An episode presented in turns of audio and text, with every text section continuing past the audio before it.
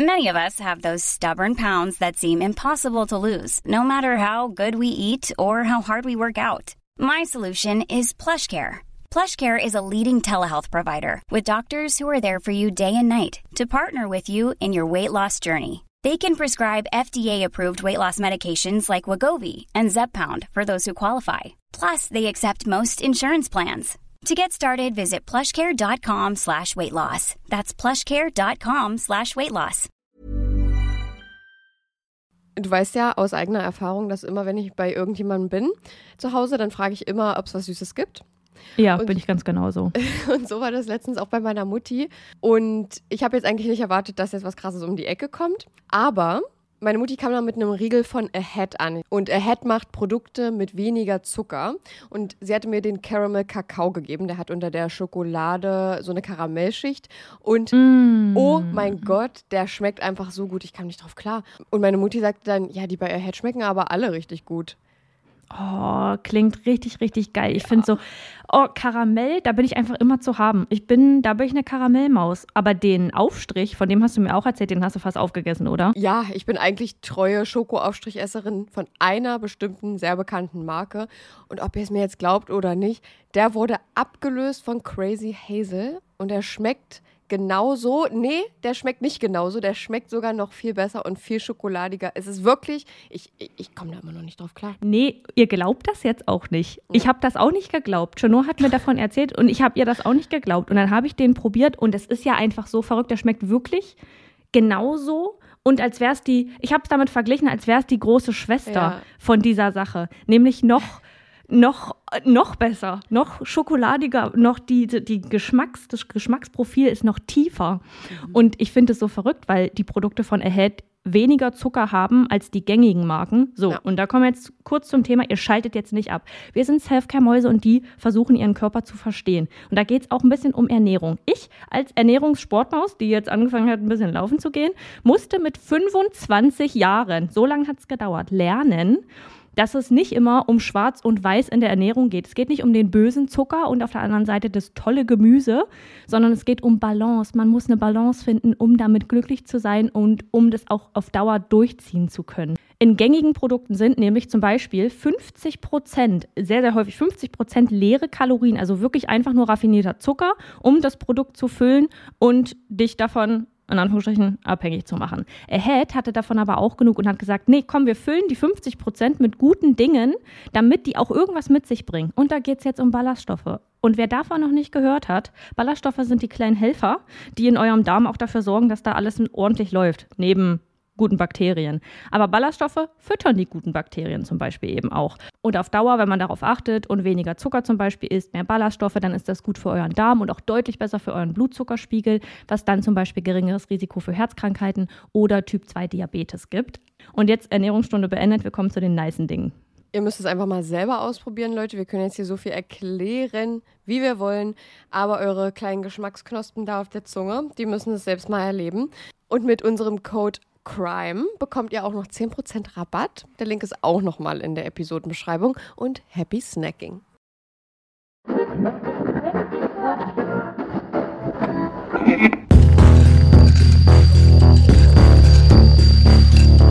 Überdosis Crime. Der Podcast. Hallo und herzlich willkommen zu Überdosis Crime. Ich bin Saskia. Und ich bin Chenoa und bei uns geht es um nationale und internationale Verbrechen. Neben den Kriminalfällen geht es bei uns aber auch mal um andere Themen, um die Stimmung etwas aufzulockern und euch an unseren Interessen, wie zum Beispiel den mörderisch guten Faves, teilhaben zu lassen. Damit auch jeder das hören kann, worauf er Lust hat, findet ihr die Unterteilung der Folge in der Episodenbeschreibung. Hey Leute, herzlich willkommen Hey zu, unserer, zu unserer ersten Weihnachtsfolge dieses Jahr. Mary Chrysler. Merry Crisis. Ja, herzlich willkommen in unserer ersten Weihnachtsfolge und herzlich willkommen in Folge 59. Yes, richtig. Ich, ich war jetzt kurz, wir nehmen jetzt nämlich gerade so ein bisschen vorproduziert auf, damit die Weihnachtszeit nicht so stressig wird, zumal ihr ja doch einen Fall mehr hört. Und jetzt war ich, dachte ich so, ist es jetzt die richtige Folge? Ist es jetzt schon die nächste nach der anderen oder wie oder was? Ja, das gestaltet sich manchmal ein bisschen schwierig, wenn man so ein bisschen vorproduziert. Aber das geht leider nicht anders, wenn wir versuchen wollen, für euch ein paar mehr Folgen rauszubringen. Und gerade für die Feiertage dachten wir uns, haben vielleicht doch mehr Leute vielleicht auch ein paar freie Tage, wo man gerne mal reinhören möchte in einen Podcast, der auch vielleicht noch ein bisschen was mit Weihnachten zu tun hat. Ihr wisst ja, unsere Weihnachtsfolgen beschränken sich meistens darauf, dass der Fall einfach um Weihnachten herum passiert ist ja. und vielleicht im Nachgespräch noch ein paar weihnachtsthematische ja, Dinge besprochen werden von uns. Ganz genau. Ich will ganz kurz einen kleinen Disclaimer geben für diese Folge. Auch wenn Chenor mir bestätigen konnte, dass der Ton einigermaßen gut ist, ich bin nicht in meinem gewohnten Umfeld und sollte der Ton etwas hallig sein, in der nächsten Folge wird's besser. Aber heute bin eh nicht ich dran mit dem Fall, sondern Chenor hat nochmal einen mitgebracht. Mhm. Und ich freue mich sehr drauf. Ich bin sehr in einer True Crime Stimmung und mich jetzt mal hier einzukuscheln. Ich habe ja, ein paar Plätzchen auch. neben mir zu liegen und mein Strickzeug, was jetzt nicht funktionieren wird, weil ich kein Stativ habe und ich mit einer Hand stricken kann. Ja. Aber ich stelle Und Saskia ihr Mikro quasi heute halten muss. Ja, nicht nur quasi, sondern ganz genau hier an meinem Bauch festhalte, damit sich das nicht allzu sehr bewegt, weil ich mit der Bahn gefahren bin und dieses Stativ, was wir haben, der Fuß, das, das Tischstativ so schwer ist, wirklich dass mein Gepäck halt zwei Kilo schwerer gewesen wäre. Ihr, ihr macht euch wirklich keinen Begriff. Dieses Ding, ich, es sieht leicht aus, es ist auch nicht besonders groß, aber es ist so schwer. Ich meine, es ist ja auch gut, weil sonst könnte es ja auch irgendwie mal umkippen oder so. Es ist ja, ja. wirklich dazu da, um den Fuß zu beschweren. Aber Leute, das ist echt, also zum Reisen ist das echt ungünstig.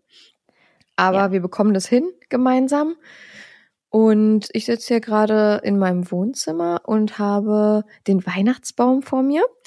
Und auf meinem Fernseher läuft ein kleines Lagerfeuer. Ach, sweet. Lagerfeuer oder Kaminfeuer? Ach so, ein Kaminfeuer. Mhm. Also klingt sehr stimmungsvoll. Yes. Wäre ich auch gern dabei. Ja, wir können, oh, ich hoffe, wir können irgendwann wieder zusammen aufnehmen. Das ist schon wieder so lange her. Ja, ich wünsche mir das. Die Halloween-Folge. Genau, Oder? ja. Und vielleicht kriegen wir ja zu deiner Weihnachtsfolge das irgendwie hin, zusammen aufzunehmen. Wahrscheinlich nicht. Ich denke nicht. Oh Mann, schade. Ah, Na gut. Doch, doch, doch, doch, doch, doch. Wir doch. machen uns da noch mal was aus, weil es ist denn doch irgendwie, ich weiß nicht, ob das euch auch so vorkommt, War aber doch für uns, eh der Plan. Oh, ja, dann habe ich es einfach nur wieder vercheckt. Ähm, ich weiß nicht, ob das für euch auch anders rüberkommt, aber für uns fühlt sich das so viel anders an, wenn wir zusammen aufnehmen, als wenn man jetzt über das Digitale aufnimmt. Ich weiß nicht, ob ja. man das auch als Zuhörer hört, dass wir anders miteinander interagieren dann. Findest du? Ein bisschen schon. Also manchmal ist es auch, wenn nach, nach einer ja, langen Zeit, wo wir, wo wir, wo wir getrennt aufgenommen haben, dann wieder nicht getrennt, also zusammen aufzunehmen, ist super komisch manchmal, weil man sitzt sich dann auf einmal gegenüber und ja. liest sich quasi was vor und das ist so anders irgendwie, als dich auf einem Voll. Bildschirm zu sehen. Das finde ich nämlich auch. Also eine Person durch den Bildschirm zu sehen, vor allem wenn wir das dann so häufig machen und dann, wie du gerade sagst, das erste Mal danach dann wieder persönlich so von Gesicht zu Gesicht aufnehmen, dann ist das irgendwie ein bisschen weird, weil man ja so die Energie der anderen Person spürt. Und das ist, das ist was ganz anderes. Aber kriegen wir auf jeden Fall hin. Und ja, ich würde sagen, wir starten mit deinem Fall. Mhm. Gibt es noch irgendwelche Dinge, die du vorher sagen willst? Ja, guckt bitte in die Triggerwarnung wie immer. Ach so, das muss ich auf jeden Fall noch dazu sagen. Es ist ein relativ alter Fall. Ich liebe alte Fälle. Ich weiß nicht, wie es unseren Zuhörern und dir geht, aber ich finde alte Fälle besonders interessant, weil sie ja irgendwie noch so ein bisschen Geschichte beinhalten manchmal und also meiner jetzt nicht spezifisch, aber ich mag das einfach, wenn ich mir so vorstelle, in der Zeit, wie das alles so war zu der Zeit und ähm, wie man das auch, also ich versuche das auch zu beschreiben, ein bisschen einzuordnen. Aber dadurch ist es leider auch so, dass manche Daten verschwimmen und nur Monatsangaben und Jahresangaben vorhanden sind und nicht genaue Daten und Uhrzeiten, so wie bei den relativ frischen Fällen, sage ich mal in Anführungsstrichen. Ja, verstehe ich. Okay, die Triggerwarnung, die Timestamps und andere Anmerkungen zur Folge findet ihr wie immer in der Episodenbeschreibung. Das Schicksal mancher Menschen ist unbegreiflich. Das Opfer unserer heutigen Geschichte freut sich schon das ganze Jahr auf Weihnachten. Als Ausweg aus ihrem Leben voller Misshandlungen. Sie soll aber in ein paar Tagen zu Weihnachten ihren ältesten Sohn wiedersehen. Doch als ihr geliebter Sohn eintrifft, ist sie nicht da. So vermutet er zumindest. Okay, spannend. Also gut angeteasert. Saskia, ich habe eine kleine Rätselfrage für dich. Okay, Sagte, ich wollte hier gerade mir mein Plätzchen in den Mund schieben. Zum Glück habe ich es nicht gemacht. Ich gebe dir jetzt den Namen eines kleinen Ortes und anhand dessen, wie sich das anhört, musst du mir sagen oder einschätzen, wo das liegt. Mhm. Okay. Das Dorf heißt, und ich versuche das wirklich sehr akkurat auszusprechen, bitte nicht lachen, Krotela. Es ist ein kleines Dorf und das heißt Krotela. Russland? Wo könnte das sein? Habe ich, also das lag mir auch sehr nahe, aber ich kann dir einen Tipp geben. Du warst sogar in diesem Land dieses Jahr schon. Dieses Jahr oder letztes Jahr? Finnland? Yes, richtig. Ich musste erstmal meine Urlaube so ab, einmal abarbeiten im Kopf. genau. Heute begeben wir mhm. uns nach Finnland und ins Jahr 1960. Krotila ist ein kleines Dorf in Kokemäki. So wie ich das verstanden habe, ist Krotila eines von 69 Dörfern in der Stadt Kokemäki und jedes der Dörfer hat so um die 100 Einwohner, also jedenfalls 1960. Für die popkulturistische Einordnung in 1960 sind gerade Elvis Presley und Frank Sinatra sehr beliebt. Die Beatles sind auf Welttournee und spielen am 17. August auch bei uns in Hamburg. Zudem kommen 1960 die Filme Psycho, Faust und Spartacus in die Kinos. In Krotila, Finnland, wo sich unser heutiger Fall zutrug, kennt man sich. Bei nur 100 Einwohnern pro Dorf ist das nicht wirklich verwunderlich. Aber vor allem kennt jeder die Saarinen-Familie. Diese besteht aus Mutter Hilka und Vater Benti sowie den fünf Kindern. Wovon man auch im Dorf gehört hatte, das Leben in der Saarinen-Familie war alles andere als leicht. Genau genommen war es sogar so schlimm und instabil, dass alle fünf Kinder in Gewahrsam genommen und in neue Familien bzw. Kinderheime gebracht werden. Der Alkohol verschlimmert Vater Bentis gewaltsames Verhalten, das er schon nüchtern an den Tag legt. In Finnland geht es zu dieser Zeit vielen jungen Menschen so wie den Saarinnen-Kindern. Oftmals ist die Situation sowohl in den neuen Familien als auch in den Kinderheimen nicht viel besser. Es wird berichtet, dass in den so fungierenden Rettungsstellen körperlicher, verbaler und sexueller Missbrauch der Kinder stattfindet. Ob die Saarinnen-Kinder Ähnliches erfahren, können wir heute nicht sagen. Auch Hilkas Leben beginnt alles andere als leicht. Sie wird am 1. November 1927 geboren. Auch sie wird schon in jungen Jahren zur Waise und wächst bei ihren Großeltern auf. Über ihr Leben nach Einzug bei ihren Großeltern wissen wir nichts. Außer, dass sie, als ihre Großeltern sterben, das Haus von ihnen übernimmt, um dort ihre eigene Familie zu gründen. Hilka und Benti kennen sich schon von Kindheit auf, weil sie und darüber gibt es nichts Genaues, aber ich nehme an, beide aus dem kleinen Dorf Krotila kommen. An einem Punkt ihres gemeinsamen Lebens verlieben sich die beiden ineinander. Hilka ist erst 20 Jahre alt, als sich das Paar vermählt. Nach der Hochzeit der beiden im Januar 1947 leben die beiden gemeinsam in Hilkas Haus, was sie von ihren Großeltern geerbt hatte. Einige Stimmen munkeln aber, Hilka und Benti hätten geheiratet, weil Hilka schwanger war. Fünf Monate nach der Heirat bekommt das Paar einen gesunden Jungen, den sie Seppo nennen. Seppo sollte noch vier weitere Geschwister bekommen. Wann genau Vater Benti beginnt gewalttätig zu werden, kann man heute nicht sagen. Erfahrungswerte zeigen aber, dass Gewalt in Familien und Partnerschaften mit der Zeit immer intensiver wird. Eine aktuelle Statistik zeigt, dass im Jahr 2021 bundesweit, also bei uns in Deutschland, 143.016 Fälle registriert wurden, bei dem ein aktueller oder ehemaliger Partner Gewalt ausgeübt hat. Die Dunkelziffer ist bei dieser Art von Statistik sehr hoch. Ebenso in 2021 haben die Jugendämter in Deutschland fast 60.000 Kindeswohlgefährdungen durch Vernachlässigung, psychische, körperliche oder sexuelle Gewalt registriert. In 1960 wird so gut wie gar nicht über häusliche Gewalt gesprochen und die Frauen sind so abhängig von ihren Männern, dass sie die Gewaltausübung auch nie registrieren lassen.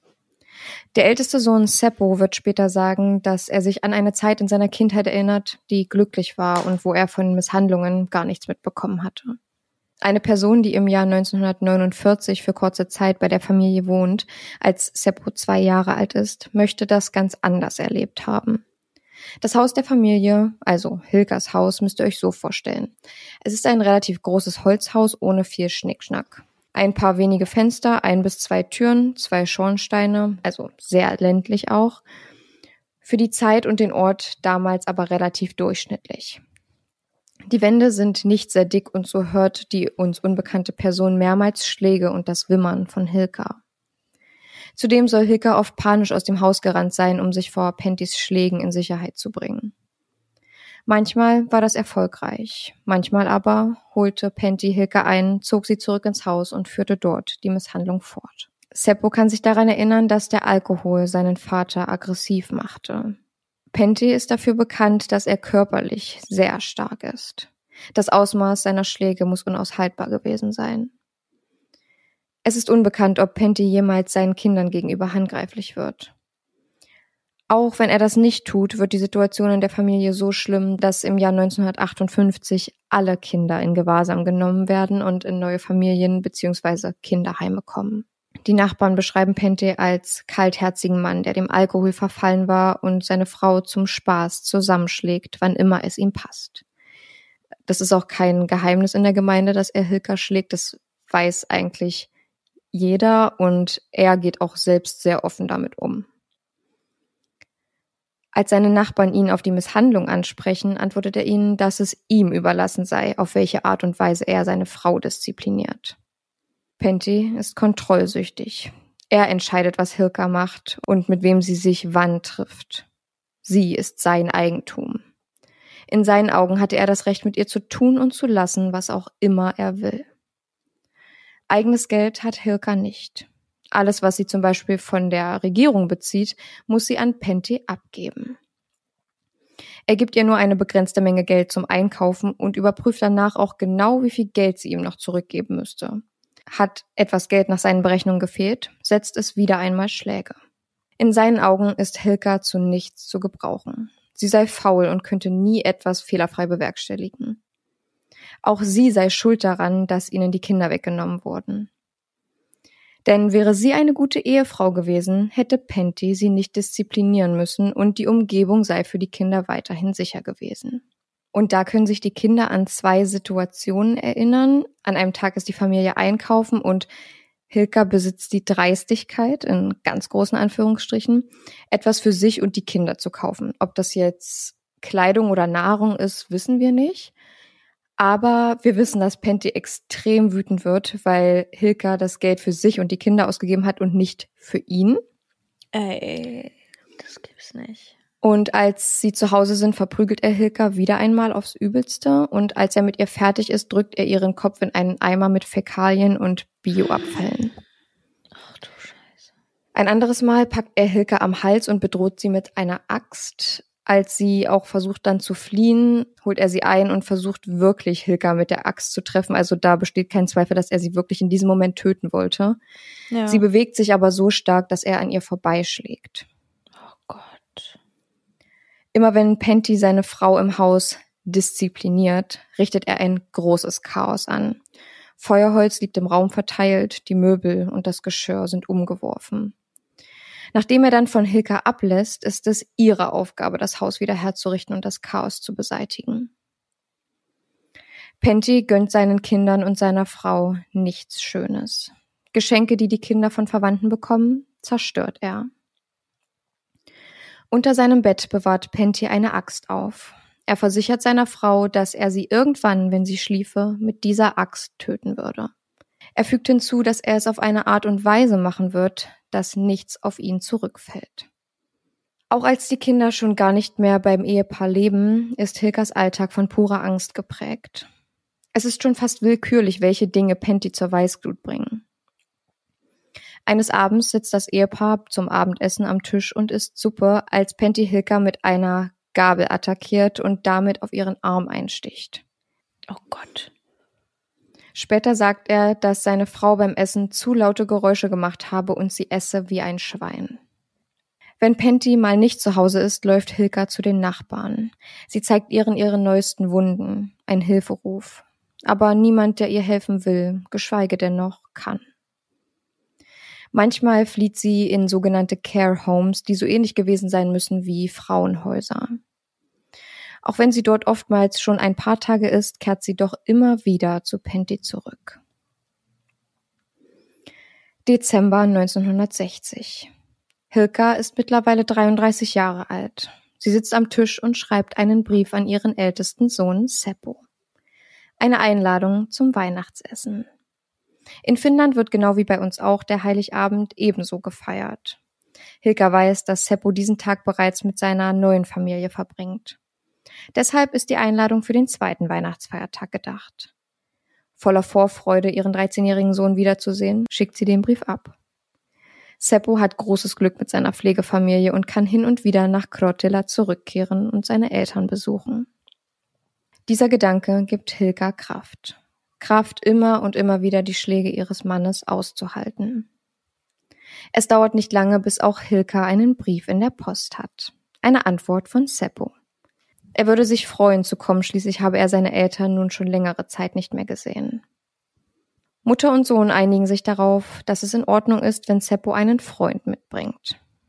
Diese Information ist nicht bestätigt, das ist eine Annahme von mir. Da gab es jetzt ähm, nichts zu finden, aber ich denke, dass die Jungs zu Fuß zum Haus der Familie gekommen sind, aber einen relativ langen Weg dorthin hatten und deswegen sich ein bisschen verkalkuliert haben. Jedenfalls sind sie einen Tag früher da, weil sie wahrscheinlich ganz gut durchgekommen sind.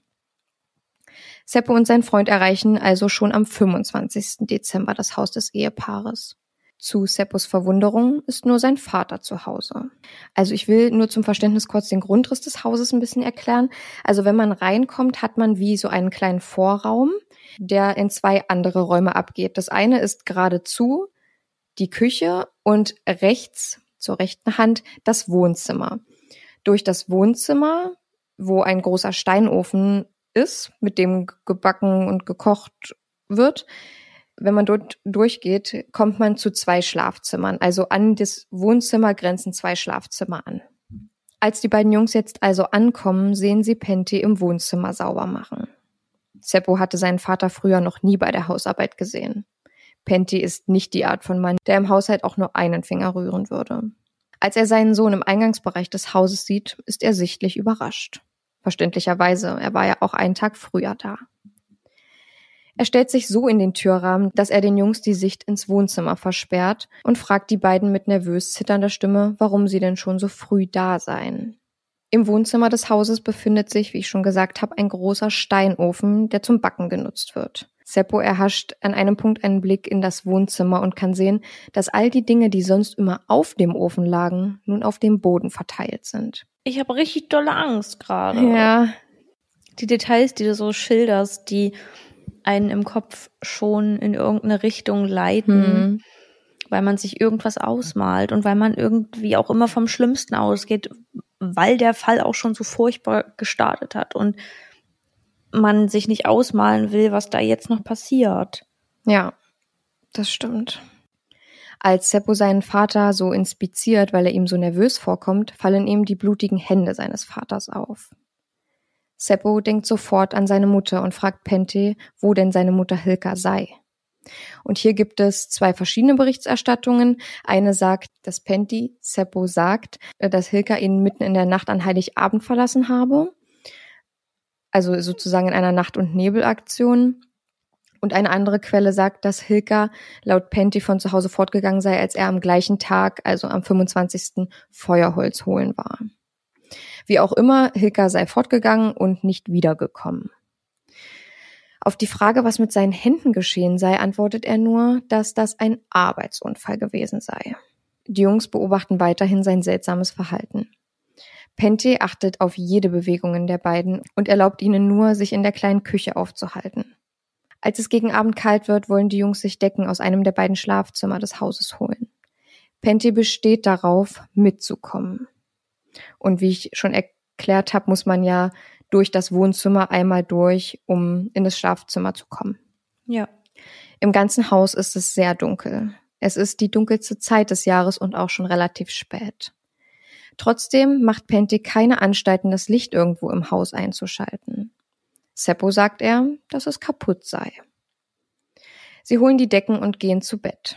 Eigentlich soll Seppos Freund länger mit dort bleiben, aber er fühlt sich dort so unwohl, dass er beschließt, schon am Folgetag nach der Ankunft wieder seine Reise nach Hause anzutreten. Seppo bleibt noch bis zum 1. Januar 1961, auch etwas in der Hoffnung, seine Mutter wiederzusehen. Doch sie kommt nicht. Dabei wusste sie doch, dass Seppo sie besuchen würde und hatte sich schon so auf ihren Sohn gefreut.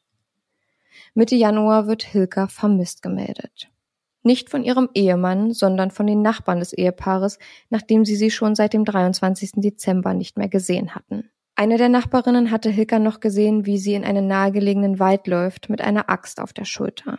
Wenig später soll sie dann mit einem Weihnachtsbaum zum Haus zurückgekehrt sein.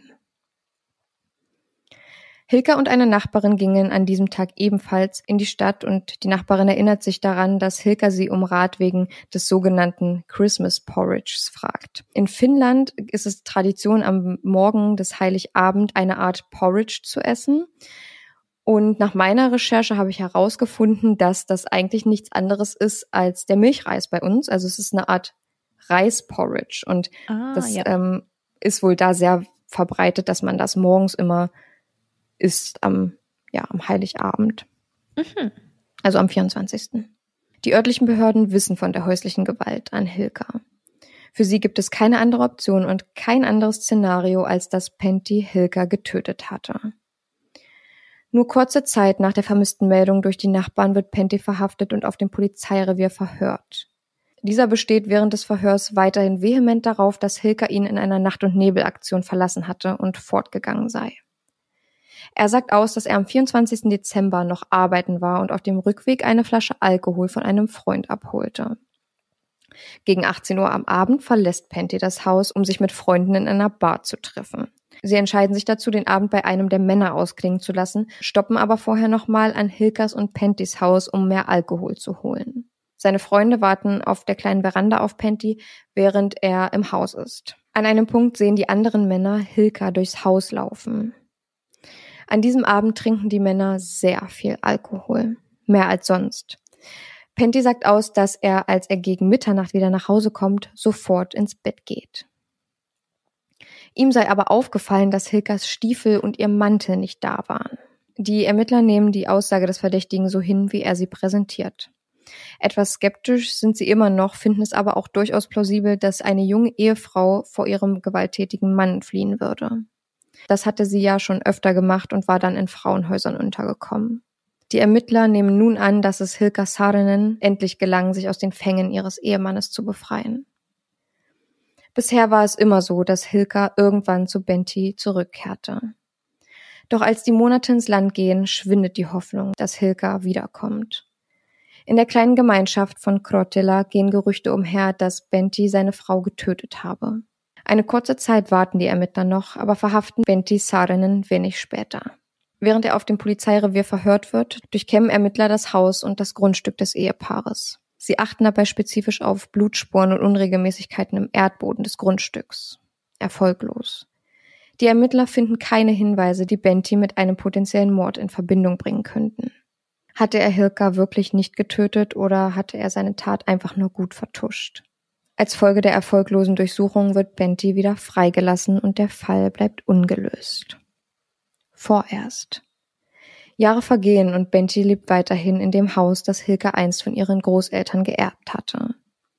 Seppo, der seinen Vater mit der Zeit mehrmals besucht, fragt sich jedes Mal, was mit seiner Mutter im Dezember 1960 geschah. Während er allein im Haus ist, versucht Seppo jeden Quadratmillimeter des Hauses nach Hinweisen zum Verbleib seiner Mutter abzusuchen. So schaut er auf dem Grundstück im Kartoffelkeller und inspiziert jede der Holzdielen genau. Es scheint, als würde Seppo mit den Jahren immer und immer mehr verstehen, welche Art von Ehe seine Eltern führten und dass diese Art und Weise extrem gefährlich und toxisch war und wie weit gewalttätige Menschen gehen könnten. Seppo erinnert sich an Weihnachten 1960. Die blutigen Hände seines Vaters, sein fragwürdiges Verhalten, das kaputte Licht im Wohnzimmer. Ihm fällt auf, dass draußen an der Scheune der große Sandhaufen fehlt, der dort einst lag. Zudem war der große Steinofen an einigen Stellen zerlegt und wieder neu aufgebaut worden. Der Ofen macht Seppo stutzig. Sein Vater hatte den Ofen seit Jahren nicht mehr benutzt. November 1966. Seppo ist gerade 19. Immer noch gibt es keine Hinweise zum Verschwinden seiner Mutter Hilka. Er nimmt seinen Mut zusammen, greift nach einem Stift und einem Blatt Papier und beginnt zu schreiben. Einen Brief an die Polizei. In seinem Brief schreibt er, dass er sich sicher ist, dass sein Vater mehr über den Verbleib seiner Mutter weiß, als er zugibt. Er schreibt alles auf, was ihm zu seinem Weihnachtsbesuch 1960 noch einfällt und erwähnt auch den Steinofen und den verschwundenen Sandhaufen. Er endet den Brief damit, dass er der Meinung ist, dass sein Vater zu allem fähig sei. Ich habe einen kleinen Auszug aus dem Brief mitgebracht, den würde ich euch jetzt mal schnell noch vorlesen. Ich vermute, dass mein Vater mehr über das Verschwinden meiner Mutter weiß, als er mir gesagt hat. Offensichtlich hat er den Ofen geöffnet und wieder geschlossen. Allerdings war der Ofen zuvor sieben bis acht Jahre nicht mehr benutzt worden. Mein Vater putzte im Dunkeln, obwohl ein anderes Zimmer beleuchtet war, als ich ankam. Ich denke, der Ofen sollte zerlegt werden. Mein Vater ist zu allem fähig. Nachdem der Brief bei der Polizeistation eintrifft, wird Seppo für eine Befragung einbestellt. Zu seiner Enttäuschung wird nur darüber gesprochen, wie wahrscheinlich es ist, dass seine Mutter freiwillig gegangen sei oder ob sie sogar Suizid begangen haben könnte. Seppo verneint. Aus seiner Frustration und Hilflosigkeit heraus schreibt er einen weiteren Brief. Dieses Mal an die Medien, genauer gesagt an ein Magazin namens LMA. Ich hoffe, das habe ich jetzt richtig ausgesprochen. Und hier findet er die Aufmerksamkeit, für die er so lange gekämpft hatte. Denn das Lifestyle-Magazin veröffentlicht seinen anonymen Brief im Jahr 1967. Unter dem Titel I think my father is a murderer. Also, ich glaube, mein Vater ist ein Mörder. In diesem Brief spricht Seppo über all die Ereignisse, die um die Zeit des Verschwindens seiner Mutter geschahen. Er ändert die Datumsangaben und den Ort, um die Anonymität zu wahren und auch um sich selbst zu schützen. Womit Seppo nicht rechnet, ist, dass sein Vater schon kurze Zeit später den Artikel liest. Er ruft ihn an und sagt ihm, er solle sich um seine eigenen Dinge kümmern. Der Artikel findet auch in der Gemeinde Anklang, die schon seit 1960 von Mord ausgeht. Wenn Außenstehende Penty fragen, was er denkt, wo Hilka sei, reagiert er wütend darauf und versucht sogar sein Gegenüber zu verprügeln. 1972. Die Polizei schaut ungelöste Fälle durch, die sie planen, wieder aufzurollen. In Zusammenschau aller Unterlagen zu dem Fall fällt ihnen der Brief des damals 19-jährigen Seppo in die Hände. Dieses Mal wird sein Hilferuf ernst genommen. Im November des gleichen Jahres machen sich eine Gruppe von Ermittlern sowie auch ein Maurer auf dem Weg zum Haus des nun allein lebenden Pentis.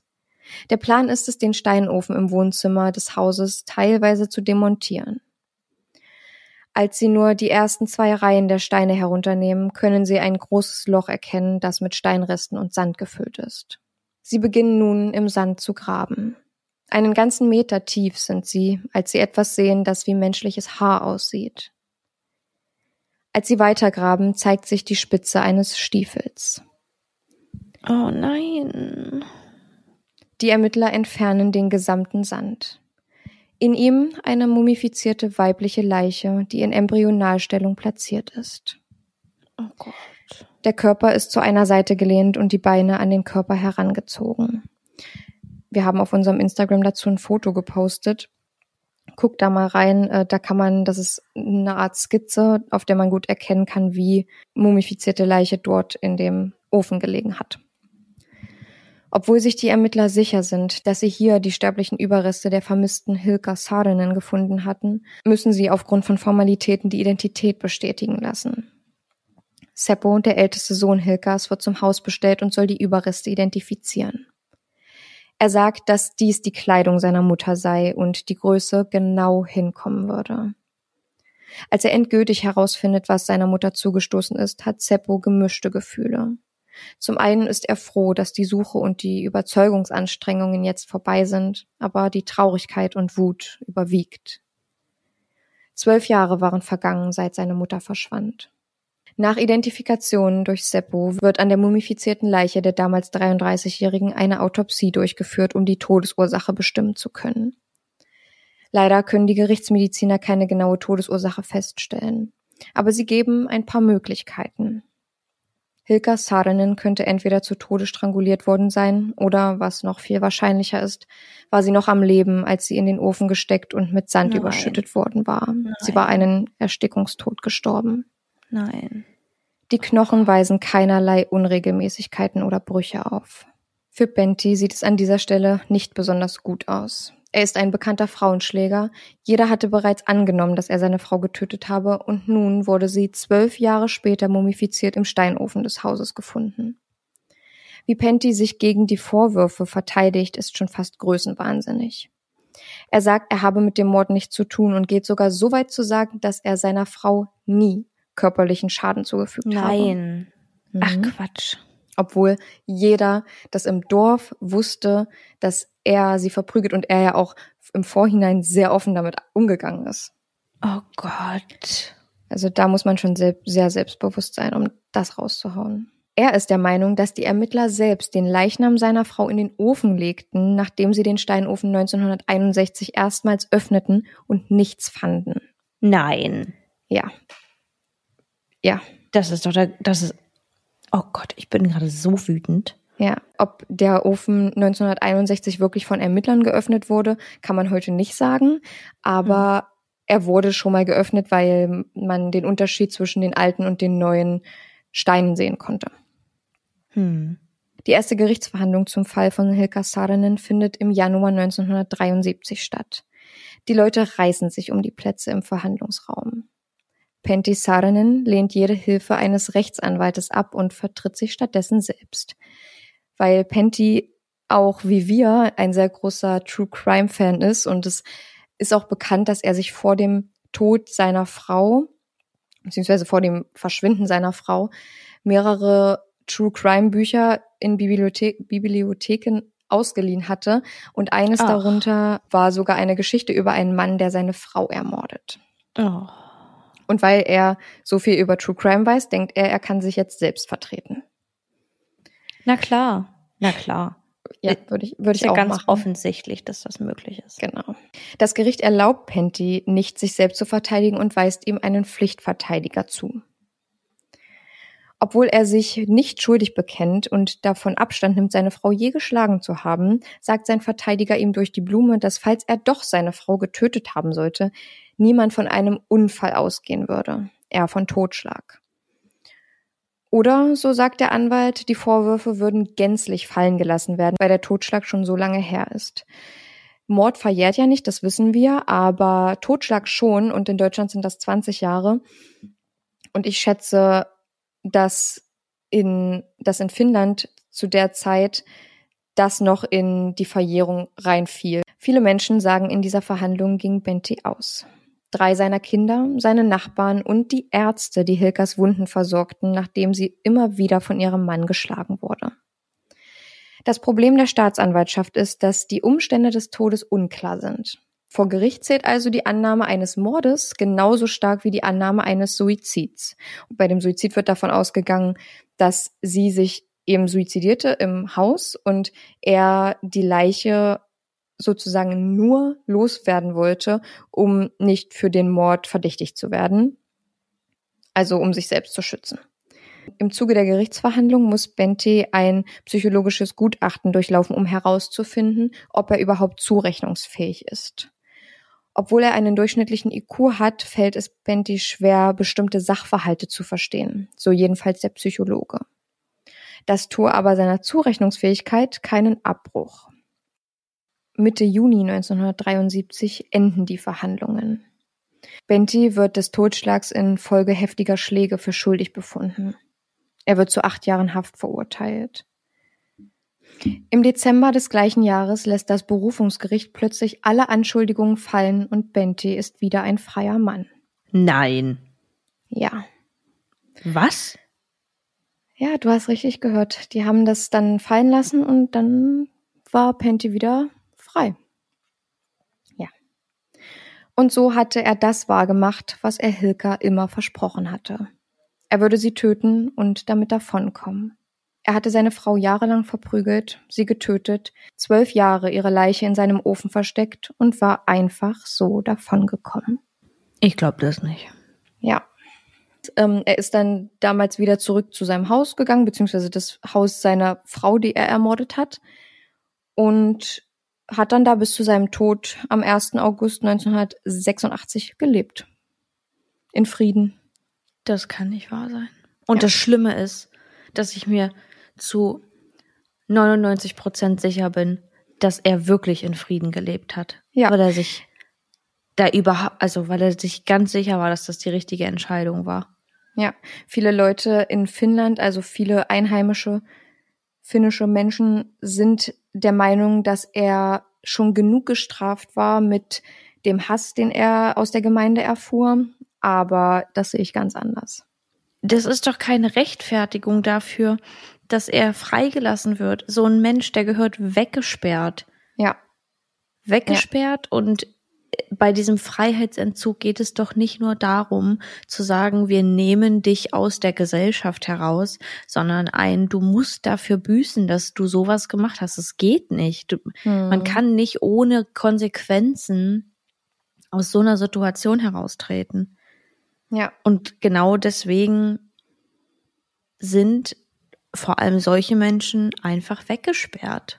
ja, richtig. Es kann ja nicht sein, dass man in einem anderen Menschen das Leben nimmt und selbst sein eigenes glücklich weiterlebt oder Ja, das ist ja das, was wir immer wieder sagen. Also ja, am Ende kann man sagen, gibt es keine Gerechtigkeit für sie. Viele Finnen oder die Mehrheit der Finnen sind der Meinung, dass das finnische Justizsystem einfach am Fall von Hilka gescheitert ist und einfach das nicht abdecken konnte und einfach nochmal general überholt werden muss, beziehungsweise musste. Das Problem ist, dass der Fall von Hilka nicht der einzige Fall ist, bei dem so in Anführungsstrichen auf Deutsch gesagt verkackt wurde. Ja. Ähm, und was mich, was mich auch so richtig unruhig und so wütend macht, ist, sie war so jung, als sie Penty kennengelernt hatte. Und wenn man an die Möglichkeit denkt, dass sie keinen anderen Ausweg sah, als ihn zu heiraten, aufgrund der Schwangerschaft und hört, wie, wie sie zu Lebenszeiten von ihm behandelt wurde, dann löst es irgendwie in mir so ein ganz beklemmendes Gefühl aus. Und es war halt damals auch sehr schlecht angesehen, ein uneheliches Kind zu haben. Deswegen fühlte sie sich, glaube ich, und das ist eine Annahme von mir, das ist mein persönliches Empfinden, fühlte sie sich ein bisschen gezwungen, Penty zu heiraten und auch weil sie sich schon so lange kennen. Aber sie hatte gar keine Chance, irgendwie da rauszukommen. ich wollte gerade sagen, für die Zeit ist es ja auch nicht üblich und eigentlich total abwegig, den Mann zu verlassen, egal wie die Situation ist. Genau. Wie ich Das- gesagt habe, die sind, die, die Frauen damals waren eben auf ihre Männer angewiesen. Also sowohl finanziell als auch gesellschaftlich. Voll. Oh, die arme Frau, ey, das ist, das kann, das kann man sich nicht vorstellen, wie viele Jahre die im Schrecken und in der Angst leben musste, tagtäglich Gewalt zu erleben in jeglicher Art und Weise, psychisch und physisch, immer damit rechnen zu müssen, dass man jeden Moment sterben könnte, weil ein irgendeinen Gegenstand trifft, den derjenige durch den Raum schmeißt, schleudert, mit einer Axt um sich haut und ganz gezielt auf dich treffen will. Hm. Und was ich so, so schlimm finde, ist, dass sie es so oft probiert hat und immer wieder zurückgegangen ist. Hm. Also, ja, ich, ich kann mir gut vorstellen, dass sie zurückgegangen ist, weil sie wusste, dass die Kinder oder mindestens Seppo mehrmals im Jahr zurückkehren und die Kinder ihr sehr wichtig waren. Und wenn sie Kontakt zu den oder wenigstens zu Seppo, weil über andere Geschwister von ihm konnte ich nichts finden, wenigstens zu Seppo hätte halten wollen, dann hat sie keine andere Wahl, als da zurückzugehen, was er kennt. Also er weiß, Mhm. sie ist da, wenn er kommt. Und hätten die beiden sich irgendwie, also es wä- wäre schwer gewesen, wäre sie gegangen, den Kontakt zu halten, weil das ist das Einzige, also klar, über Brief hätte man es versuchen können, aber vielleicht hatte sie auch einfach die Kraft nicht so. Und es wirkt auch, als hätte Hilka im Leben nicht viel gehabt, was sie glücklich macht oder worauf sie sich freuen könnte. Und das Einzige war eben der Besuch zu Weihnachten von ihrem Sohn und dann wurde sie auch noch einen Tag oder zwei Tage vorher ermordet. Oh Mann, hey. Das ist aber auch so eine andere Zeit, da kann ich mich so schlecht hineinversetzen. Ja. So vom Feeling, was da, wie die Menschen gelebt haben. Also klar kennt man so Randinformationen zu den Zeiten, aber trotzdem ist es ja irgendwie doch nochmal was ganz anderes. Nicht nur von der menschlichen Situation, also wie Leute gelebt haben, sondern auch so, wie weit war die Technik, wie viele Menschen hatten denn zu welchem Zeitpunkt die Möglichkeit zu kommunizieren, außer Brief, Hm. äh, außer über Briefe. Und das ist spannend, so einen Fall mal jetzt mitzubekommen, weil ja doch viele unserer Fälle in der heutigen Zeit spielen. Ja, also um so ein bisschen ein Gefühl für die Zeit und auch so, ja, so generell so ein Gefühl für den Fall zu bekommen, guckt gerne mal auf unserem Instagram, da sind ein paar Fotos und ich fand, ich konnte mir den Fall erst so richtig in meinem Kopf visualisieren, als ich die Bilder dazu gesehen habe, als ich das Haus gesehen habe, als ich so die Umgebung gesehen habe, als ich Hilka und Benti gesehen habe und ich habe mir eine Situation vorgestellt. Der Freund von Seppo ist ja schon früher gefahren, weil er irgendwas seltsam fand. Und dann hat Seppo das ja irgendwann rausgefunden und wurde ja zum Tatort beordert. Und ich stelle mir die Situation vor, wie er auf seinen Freund wieder trifft und beide nochmal so überlegen und so, so denen so Dinge vom Tag wieder einfallen, die das schon hätten verraten können, wo man so Ja. sagt, und wo- wo man dann so mindblown ist. Ich meine, Seppo hat jetzt in dem Moment andere Gefühle, als mindblown zu sein, weil man das schon hätte ahnen können, ähm, Ja. anhand des Verhaltens seines Vaters. Aber für den anderen Jungen, beziehungsweise ist ja dann schon ein junger Mann, der sich dann dachte, ich war einfach in diesem Haus, wo eine tote Frau im Ofen lag und er hat sich so komisch verhalten, das habe ich schon gemerkt und deswegen war es mir auch so unangenehm, deswegen bin ich gegangen. Das muss doch auch für, für, für den anderen jungen Mann total, ja, schockierend gewesen sein einfach. Ja, auch so zu wissen, also mal unabhängig von der Nähe, die man dann zu den Personen hatte, weil das halt ein Freund von ihm ist und dann dessen Eltern, aber zu wissen, dass man auch mit diesem Mann dann für einen für eine Nacht im Haus geschlafen hat Ja, dass man mit Zeit einem mit dem Mörder ges- verbracht hat. Dass man mit Und einem Mörder zusammen in einem, in einem Haus geschlafen hat, das ist, denke ich mal, ein ganz, ganz surreales Gefühl. Total. Ich glaube, warum ich mir das auch so schwer vorstellen kann, ist, weil, da bin ich mir relativ sicher, die Zeit um 1960 rum in Finnland halt anders war als in Mhm. Deutschland. Und das, was man Ja. in Deutschland kennt, ist, glaube ich, nochmal eine ganz andere Geschichte als Mhm. das Leben, wie es dort früher war in Finnland. Also wenn es auch um die Fortschrittlichkeit geht und die Architektur beziehungsweise die Infrastruktur. Ich stelle mir halt gerade vor, es hatten alle noch Hütten und es wird in Mhm. Finnland sauschnell dunkel beziehungsweise gar nicht hell im Dezember. Ja. Und diese gruselige Stimmung, da muss man jetzt dazu sagen, gar keine Rechtfertigung für das Verhalten des Mannes, um Gottes Ja. Willen. Aber wie depressiv verstimmt die Menschen vor allem Mhm. dort oben sind, Ja. weil es einfach nicht normal ist und eigentlich nicht in die Natur des Menschen passt, so lange in Dunkelheit zu leben und so Ja. wenig Sonne zu sehen, nämlich gar keine. Die Sonne, die schafft es ja nicht mal über den Horizont. Es ist dann für eine Stunde irgendwie ein bisschen hell, aber die kommt dann nie drüber. Du siehst die einfach für drei Monate Mhm. nicht. Ja, und dann ist es schon ein bisschen verdächtig, wenn der eigene Vater dann im Haus bloß kein Licht anmachen möchte, vor allem Ja. nicht im Wohnzimmer. Ja. Und Seppo hat ja vorher gesehen, dass in als er ankam, in einem Zimmer des Hauses ja ein Licht gebrannt hat. Das heißt, es äh, entweder hätte Benty das dann irgendwie damit gerechtfertigt, dass das wohl diese eine Glühbirne ist, die nicht geht oder oder so, aber die zentrale Elektrizität hat ja funktioniert und das hat Seppo gesehen ja. und deswegen hat er seinem Vater das überhaupt nicht geglaubt. Ja, verständlich. Und ich finde es super wichtig, beziehungsweise also super wichtig für den Fall zu, zunächst, aber auch extrem mutig, so dahinterher zu sein, um die, das Verschwinden seiner Mutter noch aufzuklären und da auch über seinen Vater zu gehen und sich der Gefahr auszusetzen, dass er ihn aufsucht und ja, ihn vielleicht Gott. auch ermordet. Aber diese Anstrengung, die er auf sich genommen hatte, die zwei Briefe zu schreiben und immer wieder hinterher zu sein und immer zur Stelle zu sein, wenn irgendwer ihn irgendwas fragen wollte, das hat im Endeffekt den Fall seiner Mutter gelöst. Sonst hätte die Leiche von Hilka noch länger als zwölf Jahre dort gelegen. Und was ich auch verrückt finde, ist, dass die Leiche ja mumifiziert war. Also der Sand muss irgendwie das geschafft haben, die Leiche zu mumifizieren, weil man konnte eben die Haare noch genau erkennen. Ähm, es war halt wirklich, wie man sich so eine mumifizierte Leiche vorstellt. Ja, ich wollte auch gerade sagen, die Vorstellung, dass dieser Junge so, so lange nicht diesen Frieden finden konnte. Ob er den letztendlich gefunden hat, kann ich mir ehrlich gesagt nicht vorstellen, weil es gab ja keine Gerechtigkeit für seine Mutter. Ja. Ich weiß richtig. nicht, ob er das mitbekommen hat, wahrscheinlich schon. Ja, definitiv. Dass sein Vater das Gefängnis wieder verlassen hat und ja. auf freiem Fuß lebte.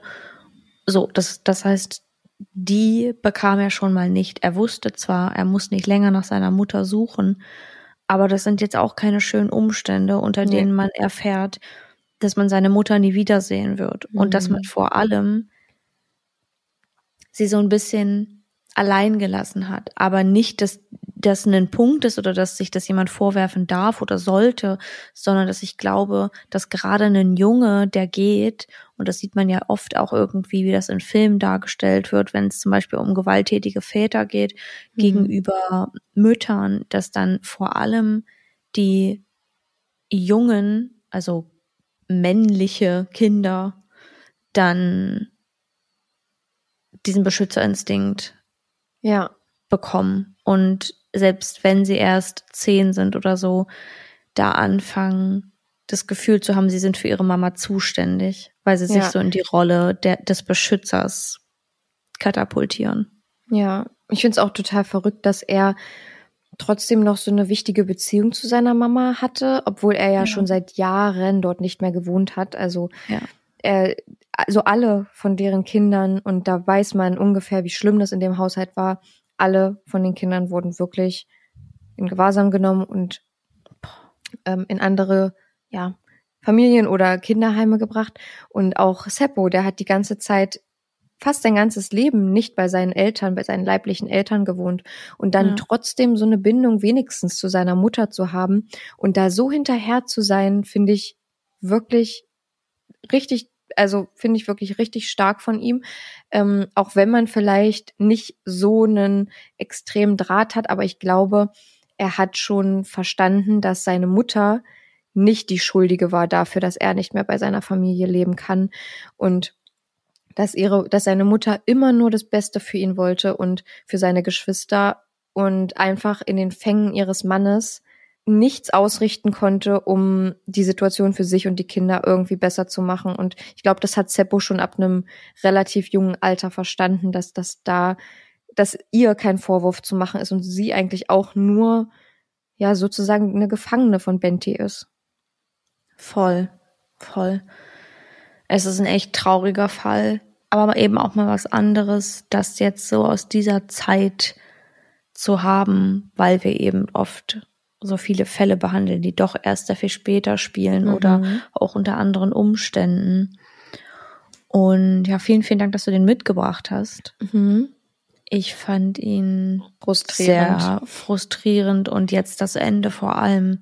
Das macht mich so wütend, mhm. der Gedanke, dass der dann einfach sein Leben weiterleben konnte und durfte, obwohl er seiner Frau nicht nur das Leben genommen hat, im Sinne von es ausgelöscht hat, sondern er Mhm. hat ihr wortwörtlich das Leben genommen. Nämlich Mhm. die komplette Zeit, die er mit ihr zusammen war, sie so klein gemacht und sie in so viel Angst hat leben lassen, dass das kein Leben gewesen sein kann. Nicht auf Ja. die Art und Weise, wie ein Menschenleben leben sollte. Hm, richtig. Ja, also ich fand es auch wirklich während der Recherche schon schrecklich darüber ja zu lesen und zu hören. Ich habe eine Quelle gefunden, die von einer Finnin, wenn man das so sagt, ähm, zusammengefasst wurde und das hat mir extrem geholfen, weil da kann man sich sicher sein, dass wirklich sie auch aus den nationalen Quellen Dinge rausgeschrieben hat und die für englischsprachige Menschen zugänglich gemacht hat. Und es ist tatsächlich einer der bekanntesten finnischen Fälle. Und ich kannte den Fall vorher nicht. Ich habe auch noch nie im Ansatz überhaupt irgendwas davon gehört. Und ich kenne auch relativ viele inter internationale Fälle. Aber bei dem dann zu hören, dass der extrem bekannt ist, vor allem in der finnischen Community, das fand ich dann doch wieder interessant. Dann dachte ich wieder kurz, ist der nicht vielleicht ein bisschen zu bekannt für uns, für unseren Podcast und für unsere Hörer? Aber ich dachte mir, selbst wenn, vielleicht äh, haben wir Informationen noch geboten, die ihr noch nicht kanntet oder Denkanstöße gegeben, die ihr noch nicht kanntet. Und ja, es ist halt gut von Einheimischen irgendwie das zusammengefasst zu bekommen, weil man sich dann irgendwie ja ein bisschen sicherer mit den Informationen fühlt, weil viele auch fehlerhaft übersetzt sind, viele nationale Quellen. Ja, kann ich verstehen. Finde ich auch krass, weil ich von dem Fall noch nie gehört habe. Genau, ich auch nicht. Gut, im internationalen Bereich bin ich da sowieso auch nicht so unterwegs. Also ich kenne so ein paar Sachen, aber ich bin ja doch eher nationaler auf dem nationalen Gebiet. Du bist ich nationaler die Natur? letzten- ich bin nationaler Natur, wo ich die letzten zwei Male ja ganz schön ausge, ausgerastet bin. Ich bin Tja, aus dazu sage ich geschwommen. Nee, da bin ich auch Dann immer noch ein bisschen dir sauer. Die Fälle weg. Nee, da bin ich, nee, da bin ich nachtragend. Hm, Na, kann ich jetzt auch nicht ändern. Hör auf, du. Jetzt sagen die Leute dann wieder, ähm, wir streiten uns hier. Nein, wir streiten uns nicht, wir haben uns ganz doll lieb. Haben wir.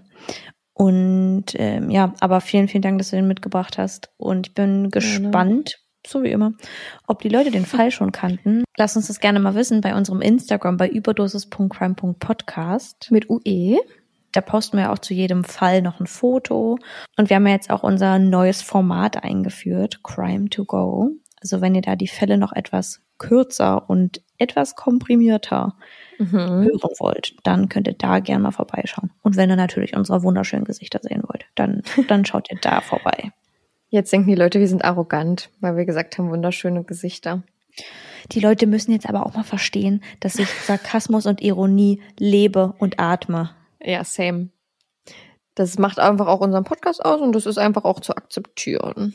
Das ist auch einfach zu akzeptieren. Und wenn ihr das nicht versteht, wenn eure Sarkasmusradare nicht an sind, kann ich es auch nicht ändern. Genau. Dann kann Ja. ich euch auch nicht helfen. Dann, dann, nee. Das, dann sind wir der falsche Podcast für euch. Nee, ja, genau. Gut. Naja, auf jeden Fall thanks you, dass du den mitgebracht hast und wir das jetzt einmal hören konnten. Und wenn ihr uns wissen lassen wollt, was ihr davon haltet, beziehungsweise darüber denkt, dann schreibt uns gerne auch eine kleine DM oder Yes. schreibt's in die Kommentare, ihr sweeten Mäuse. Auch, auch gerne, ja. Auch gerne. Und damit ist der Fall für heute beendet und wir kommen zu unseren mörderisch guten Faves. Yes.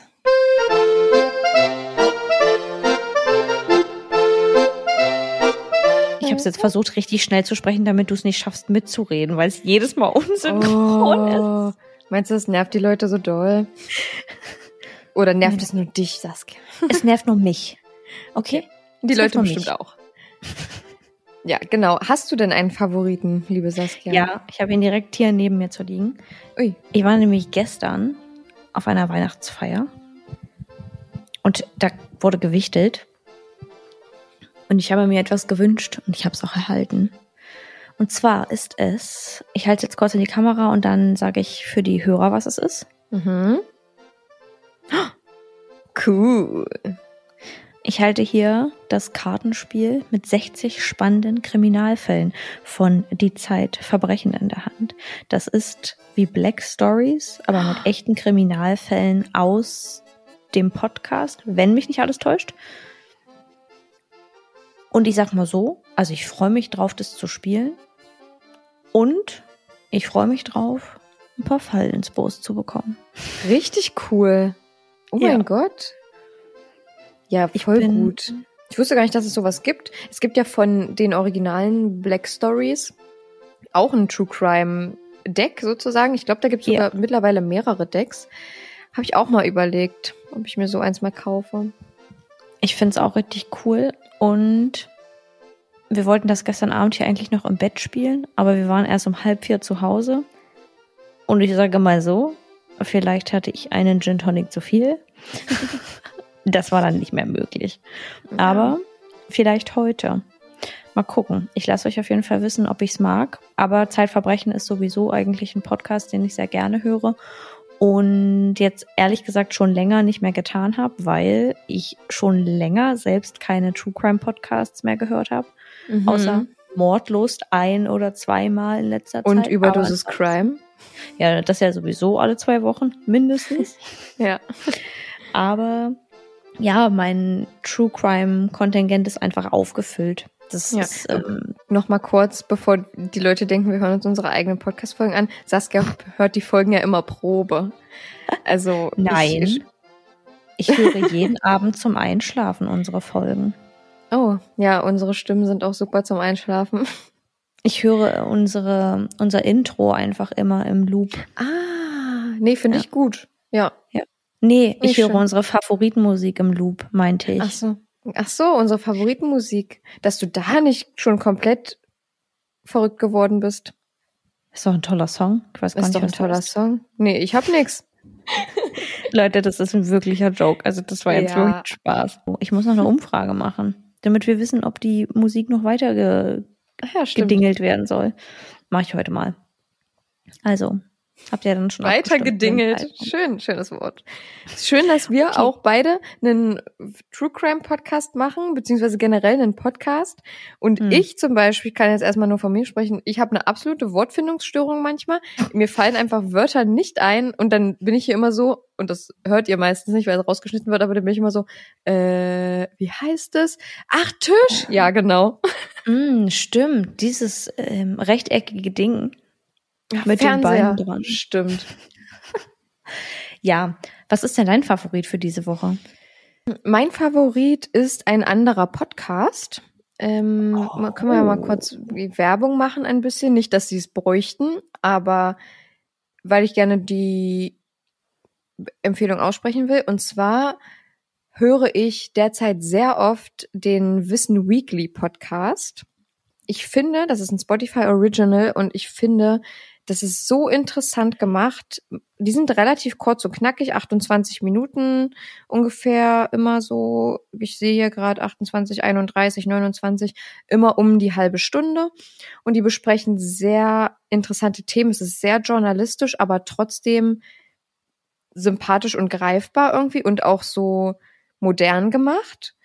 Ähm, zum Beispiel ist hier eine Folge Online-Bewertungen alles Fake. Dann passend zu unserem heutigen Thema häusliche Gewalt, was können wir tun? Ich habe das nämlich auf der, ich bin mit dem Auto von Belgien zurück nach Hause gefahren und da habe ich viele Folgen von Wissen Weekly gehört und zum Beispiel auch ähm, die Folge Ecstasy, Benzos und G sind alle nur noch drauf. Oder Mental Health, warum werden wir immer einsamer? So eine Themen ist halt sehr interessant und sehr, ähm, es ist sehr informativ. Toxische Männlichkeit, warum schaden Männer sich selbst, war auch ein sehr interessanter, ähm, auch wissenschaftlich und nicht nur emotional, sondern sehr wissenschaftlich recherchiert und sehr, sehr professionell eine Riesenempfehlung von mir. Ich finde die Folgen sehr interessant und vielleicht findet ihr ja da auch ein paar Themen, die euch interessieren. Ich kann auf jeden Fall nur eine Empfehlung aussprechen Ja. und das ist mein Favorit für diese Woche. Klingt gut, muss ich mal reinhören. Mhm. Da möchte ich noch ganz kurz was sagen. Ich habe jetzt Audible entdeckt für mich. Mhm. Love it. I love it. Ja. Habe ich dir das erzählt? Ja, ich habe dir gesagt, erzählt, welches Buch ich angefangen habe, ne? Mm, ich dachte, sag mal noch mal welches. Das I'm Glad My Mom Died Ach so, von ja, ich- der ich- Jeanette McCurdy. Ach ja, stimmt. Und ich dachte, das war auf deinem Kindle. Nee, genau, da, da lese ich gerade einen Thriller, aber ich höre das Buch halt so zwischendurch und ich mag es richtig gerne. Aber das, da kann ich euch nächste Woche auch nochmal ein bisschen was zu er- nächste Woche. Doch, nächste Woche. Nächste Woche kann ich euch da nochmal ein bisschen was zu erzählen. Und ähm, ja, aber der Podcast, der klingt sehr gut.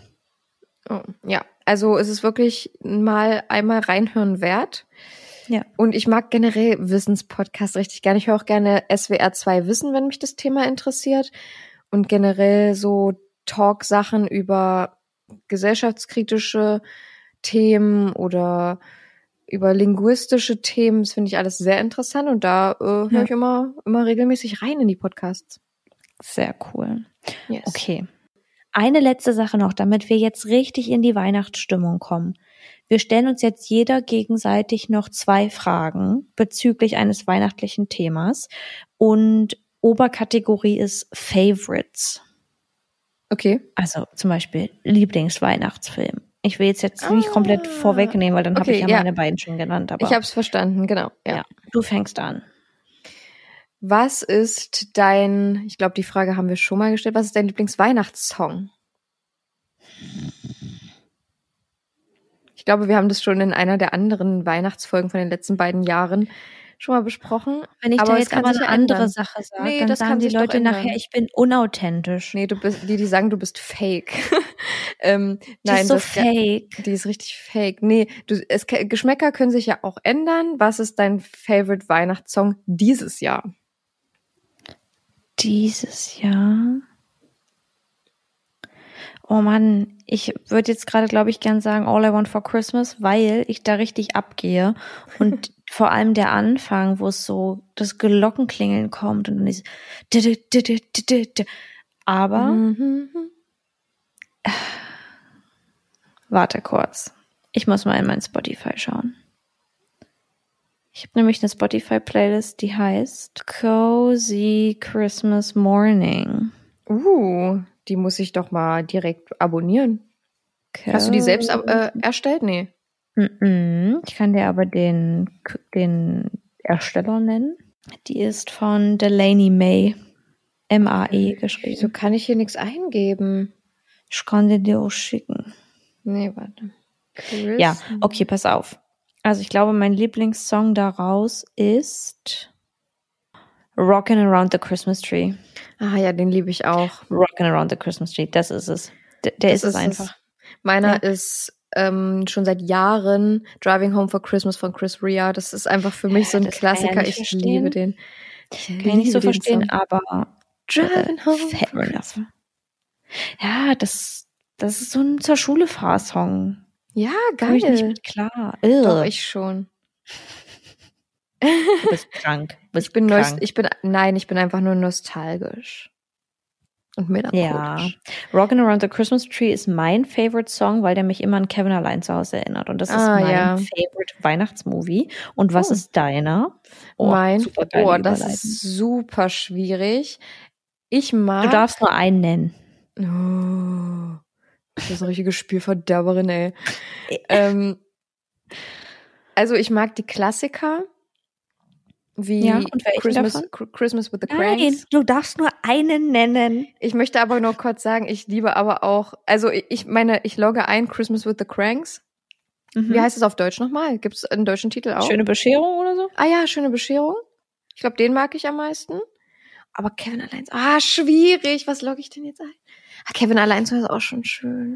Kevin allein zu Hause ist einfach eine Mut. Ich glaube, ich log den auch ein, Kevin allein Ja. zu Hause, den ersten Ja. Teil.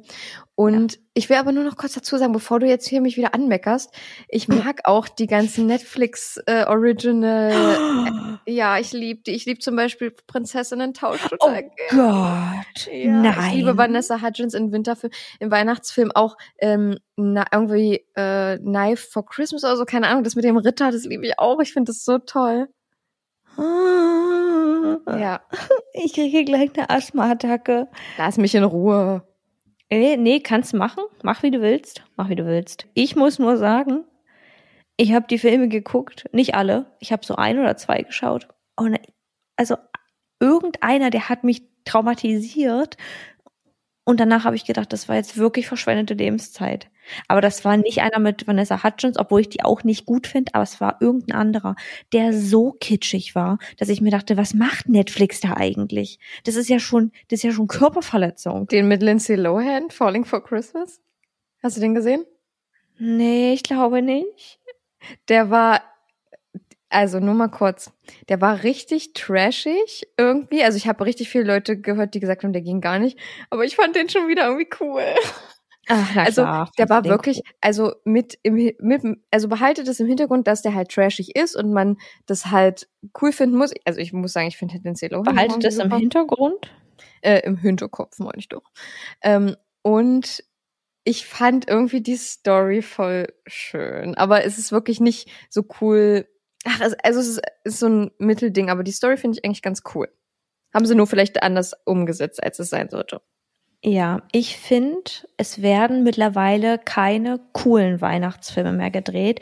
Dine und klar ist es auch so ein bisschen das nostalgische Feeling der 90s, Mhm. aber es werden keine Weihnachtsfilme mehr gedreht, die irgendwie einen schönen Charakter haben und witzig sind, aber nicht so überzogen, nicht mit so komischen Witzen drin. Weil bei Kevin allein zu Hause, ich meine, das macht auch der Schauspieler und dann das drumherum, die Geschichte an sich, das ist halt auch irgendwann ausgelutscht, diese Einbrechergeschichte, Kind des allein zu Hause Story. Aber findest du das auch? Also jetzt wirklich mal ganz unabhängig von den Weihnachtsfilmen, die es jetzt bei Netflix gibt, die irgendwie schön sind, weil die eine in Weihnachtsstimmung bringen, aber so richtig gute Weihnachtsfilme, die nicht irgendwie total fantastisch sind, sondern in der Realität spielen, aber nicht komplett zerhauen wurden mit irgendwelchen komischen, anzügigen Witzen, bei denen man sich denkt, was soll das denn jetzt? Ich weiß nicht genau, ob ich da mitgehen kann. Ich mag wirklich die meisten Netflix-Weihnachtsfilme, sage ich dir ehrlich. Ich finde es, nee, ich finde es denn auch mal zu Weihnachten, finde ich es dann doch mal schön, auch was Cheesiges so mir Sag ich ja anzugucken. gar nicht. Sag ich ja gar nicht. Ich meine ja so, das bringt einen natürlich in die Weihnachtslaune. Aber so einen, so einen richtig guten Film, bei dem man danach denkt, das ist, das ist ein Banger. Das ist einfach ein Ja. Banger. Und da, Da habe ich, da habe ich, glaube ich, 2020 zu Weihnachten bei Disney Plus, Werbung an dieser Stelle, äh, ein paar gute geguckt. Oh, da dachte ich mir, oh, der war richtig doll schön. Die waren auch nicht so mega jung, die Filme, sondern schon ein bisschen älter. Und der eine war mit Hunden und, und die haben Weihnachten gerettet und das war so toll. Oh.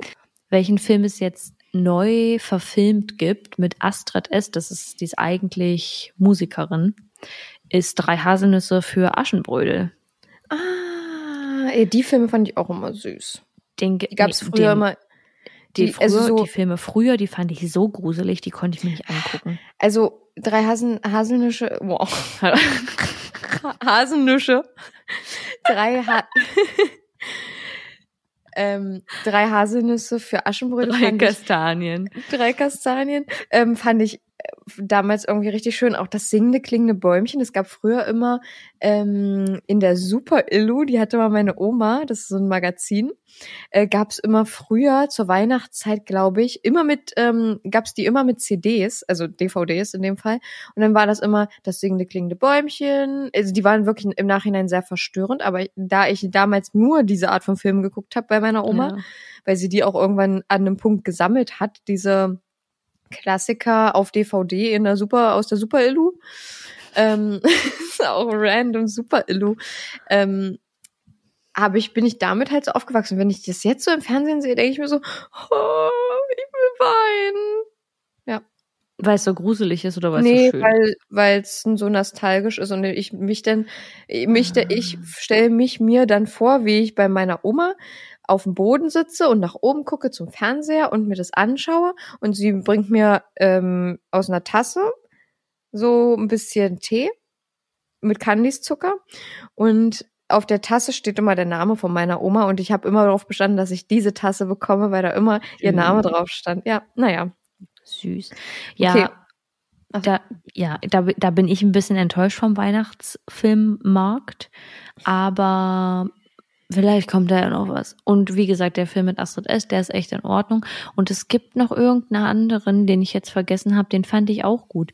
Ich glaube hier Claus, der animierte Film, den fanden ja auch alle richtig gut. Den fand ich ein bisschen Mhm. düster und ich mochte die, die Art und Weise des Zeichnens nicht. Also die Art der Animation ist nicht so meins. Ich bin ja dann eher Pixar oder, oder Disney-Fan. Mhm. Apropos Disney, auf Disney gibt's jetzt, und das hat mir eine Freundin erzählt, ähm, ich bin da gerade mal in der App drin, gibt's jetzt eine Serie, eine Weihnachtsserie, die heißt Santa Claus. Mhm. Und die soll wohl, die ist, glaube ich, hier wieder mit, wie heißt er nochmal, Tim Allen? Also der, der auch äh, Christmas with the Cranks. Ah, Ich bin mir nicht ganz Mhm. sicher, aber es soll wohl wieder genau auf diesen Vibe gemacht sein. Und ich habe es noch nicht angefangen, ich kann euch das noch nicht sagen. Aber meine Freundin, die mir das gesagt hat, hat die erste Folge ge geschaut und hat gesagt, das ist eigentlich ganz sehenswert. Es gibt jetzt einen Weihnachtsfilm im Kino ab, äh, weiß ich gerade gar nicht, mit dem Schauspieler von Stranger Things, der den Hopper spielt. Und das ist aber eine Mischung aus einem Thriller, einem Actionfilm und einem Weihnachtsfilm. Nein, da bin ich doch dabei. Schicke ich dir mal den Link. Der sieht so Bitte. krass aus. Und irgendwie ist es auch noch Komödie mit drin, also richtig weird. Schicke ich dir Also mal. Genreübergreifend. Also, ja, ganz abgedreht. Ich habe dann zu, zu meinem Freund gesagt, so, mm, also eigentlich würde ich den gern sehen, aber irgendwie bin ich auch total verstört von dem Trailer, weil das so all over the place ist. Oh, muss ich auf Mhm. jeden Fall mal gucken. Ja, so, meine zweite Kategorie, also meine zweite, unsere dritte, ist, Kategorie Frage, meinst du? ja, Frage, was ist dein Go-To, deine Go-To-Sache, die du brauchst, wenn du zu Hause bist und in so Weihnachtsstimmung kommst? Worauf kannst du nicht verzichten? Auf den Weihnachtsbaum. Wenn meine Wohnung keinen Weihnachtsbaum hat und deswegen steht der auch immer relativ früh, dann komme ich nicht in Weihnachtsstimmung. Ich brauche dieses, also ich sehe den hier gerade vor mir und bewundere einfach, wie toll der aussieht.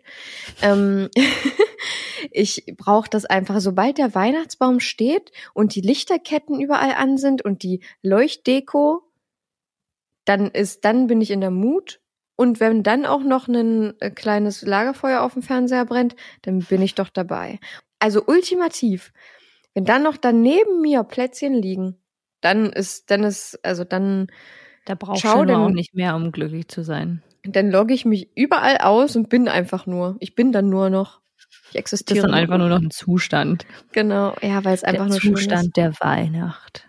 ist. Yes. Ja, ich glaube bei mir, ich, ich kann eigentlich nicht Kerzen sagen, weil ich die sehr das ganze Jahr über anzünde. Ja, same. Aber gerade zur Weihnachtszeit möchte ich überall Kerzen brennen haben. Überall. Ich auch. An je, auf jedem Regal, auf jedem Tisch. Wenn das nicht zählt, dann nehme ich den Schwibbogen. Ah, das, Da also ich habe dieses Jahr keinen, aber, gekauft. aber finde ich so, so schön. Das macht so viel aus. Ja, da haben wir uns einen ähm, ganz schlichten, einfachen Weißen gekauft, jetzt ohne irgendwelche erzgebirgischen Schnitzereien. Aber, Ja, die kosten dann auch schon mal 120 Euro oder so, so eine geschnitzten. Ja, ich äh, kommt auch immer drauf an, finde ich auch nicht immer so super schön. Also Mhm. gar nichts gegen das Handwerk, ist nur nicht so mein Vibe.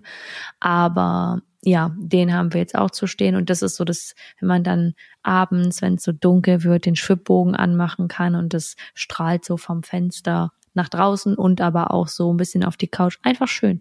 Ist einfach schön und moody. Und was Ja. ist deine letzte Frage? Meine letzte Frage ist eine ganz kurze und knackige. Ich kenne die Antwort schon, aber meine Frage ist: Glühwein oder Kinderpunsch? Ja, weder noch. Okay. Naja, Was trinkst du dann auf dem Weihnachtsmarkt? Trinken. Ja, gar nichts. Oh. Ach stimmt, du bist ja, du hast ja eine Fructose-Malabsorption. Weißt du, was ich das letzte Mal gemacht habe, als ich auf den Weihnachtsmarkt gegangen bin? Da habe ich mir Mhm. vorher eine Dose Gin Tonic reingezwirbelt und währenddessen in meiner Jackentasche und dann immer heimlich getrunken, weil Hast ich du ja so einen nicht Flachmann mitgehabt? Nee, die Dose. Ich war da super assi. Ich habe ich hab meinen Freund austrinken lassen und dann meins in seinen Becher gefüllt und dann daraus getrunken und sah aus, als hätte ich halt so einen Weißwein, so einen Glühweißwein. Aber ich kann ja nichts trinken und so leid mir das tut, ich würde auch gern was Warmes trinken. Nee, da musste ich mir wie die letzte Alte mir diesen kalten Gin Tonic hintergießen. Oh. Ich weiß, dass es auch nicht nötig gewesen wäre, aber wir haben halt getrunken und dann wollte ich auch nicht die Einzige sein, die nüchtern ist. Ich, ich wollte ja schon auch ein bisschen angebimmelt sein, aber ging nicht anders. Deswegen, ja, aber wenn es darum geht und um weihnachtliche Getränke, dann bin ich auf jeden Fall bei einer heißen Schokolade oder bei einem Kaffee mit Zimt oder so dabei. Und allein vom Geschmack, sag ich mal, also so, wenn du Kinderpunsch, jetzt wenn ich es trinken könnte, Kinderpunsch. Okay, okay, gut. Ich bin nämlich auch absolut der Kinderpunschtrinker, weil ich Glühwein, und das ist mir letztens wieder aufgefallen, da habe ich nur einen Schluck getrunken und ich dachte mir, nee, wie können das Menschen trinken? Ich finde das, ich finde das wirklich, ich, ich habe auch schlechte Erfahrungen damit gemacht. Einmal, als ich sehr jung war, 15. Da gab es nämlich einen Stand auf unserem lokalen Weihnachtsmarkt, der an unter 16-Jährige verkauft hat. Shame on you. Ähm, und da habe ich ähm, mir damals welche geholt, auch nicht mega viele, aber wie es halt so ist, wenn man jung ist, Das braucht man reicht halt ja bei nicht viel. Glühwein auch aus, wenn du Genau, und Stück Als trinkst. kleiner Disclaimer, das ist viel zu jung, um überhaupt irgendwie Alkohol zu trinken. Deshalb, Leute, äh, ne, wenn ihr jetzt 15 seid, nicht machen. Lasst es. Lasst es. Aber ja, und deswegen habe ich damit auch schlechte Erfahrungen. Aber ich finde das, ah, das ist so, so, das brennt mir so doll im, in der Kehle. Und wenn ich, Mhm. äh, in der Kehle. Und wenn ich dann so einen Kinderpunsch trinke, ach, da freue ich mich immer. Also gestern habe ich auch erst einen getrunken und dann stand ich da und dachte mir, ach nee, ist eigentlich alles super. Ich, ich glaube, das hat auch ganz viel mit Gewöhnung zu tun und kann sich da, glaube ich, auch dran Mhm, gewöhnen, dass man den das gut findet. Ja. An, aber man muss auch ein bisschen eine Rotweinperson sein und das bin ich gar nicht. Also wenn Wein, dann Weißwein. Aber jetzt auch nicht gerne, muss ich sagen. Also dann trinke ich lieber irgendwas anderes. Da, ja, ich auch. Ich bin nicht so eine Weinmaus. Ich, Nee, I ich wish. I, I wish I would be, aber geht nicht. Ist Ja. einfach nicht so meins. Nee, da sehe ich mich auch nicht. Na gut, aber aber, jetzt vielleicht zu den Feiertagen. Oh mein Gott, ap apropos Getränke. Ich habe den einen Tag von der Bloggerin, die du mir mal gezeigt hast, die so krasse Kaffeegetränke macht. ja. Die hat jetzt auch äh, Martini, Espr Espresso, White Chocolate Martini gepostet für die Mhm. Feiertage. ja. Der sah ja so lecker aus. Da habe ich schon gesagt, komme was wolle. Irgendwie werde ich den nachbauen zu Weihnachten. Ja, das ist, das ist auch so eine Sache, die einen richtig in Stimmung bringt. Alles, was man so mit Weihnachten Alkohol assoziiert, so Alkohol und, und Zimt und so eine Sachen. Zimt und Apfel. Apfelzimt ist auch so, das ist auch so ein Vibe. Oh, liebe ich. Oh, ja, aber kann ich ja auch nicht. Oh, das ist einfach so unfair. Mausi, ist das schlimm. Ja, das ist bei mir immer nur Zimt und das ist dann ziemlich trocken. Okay, gut, damit sind wir in unsere kleine weihnachtliche Stimmung gekommen. Yes. Und damit sind wir auch am Ende der Folge angekommen. Wir hoffen, Richtig. ihr habt eine besinnliche Vorweihnachtszeit, aber noch einmal daran zu erinnern, dass das nicht bei jeder Person so sein kann, muss oder soll. Verbringt die Zeit einfach so mit euch selbst oder euren Liebsten um euch herum oder Freunden oder Familie, wie ihr es wollt. Lasst euch in nichts reinpressern. Vor allem bei Instagram, diese ganzen Aesthetic Reels über die Weihnachtszeit, so, das ist voll schön. Ich mag, ich persönlich mag das, das zu sehen, Mhm, aber ich kann ich auch, auch. verstehen, wenn das irgendwie Druck in einem auslöst, dass man jetzt eine schöne Zeit haben muss. Nee, Mhm. müsst ihr nicht. Ihr dürft die Zeit auch ganz normal verbringen ja. und ähm, müsst nicht irgendwas erzwingen oder so. Also fühlt euch gedrückt von uns Ganz doll. Ganz, ganz fest. und jetzt im Dezember gibt's ja, wie gesagt, eine, eine kleine Folge mehr. Das heißt, wir sehen uns, wir sehen uns, wir hören uns nächste Woche schon wieder. Wir sind ein bisschen öfter für euch da. wir sind ein bisschen öfter am Start. Und ja, passt auf euch auf und Chanors abschließende Worte. Seid immer nett zu anderen. Das ist super wichtig, wie schon beim letzten Mal gesagt, vor allem in der Vorweihnachtszeit. Ganz genau. Bis nächste Woche. Tschüss, Leute. Ciao. Planning for your next trip?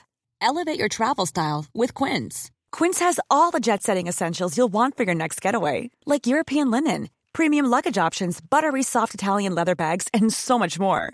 And is all priced at 50 to 80% less than similar brands. Plus, Quince only works with factories that use safe and ethical manufacturing practices. Pack your bags with high-quality essentials you'll be wearing for vacations to come with Quince. Go to quince.com/pack for free shipping and 365-day returns.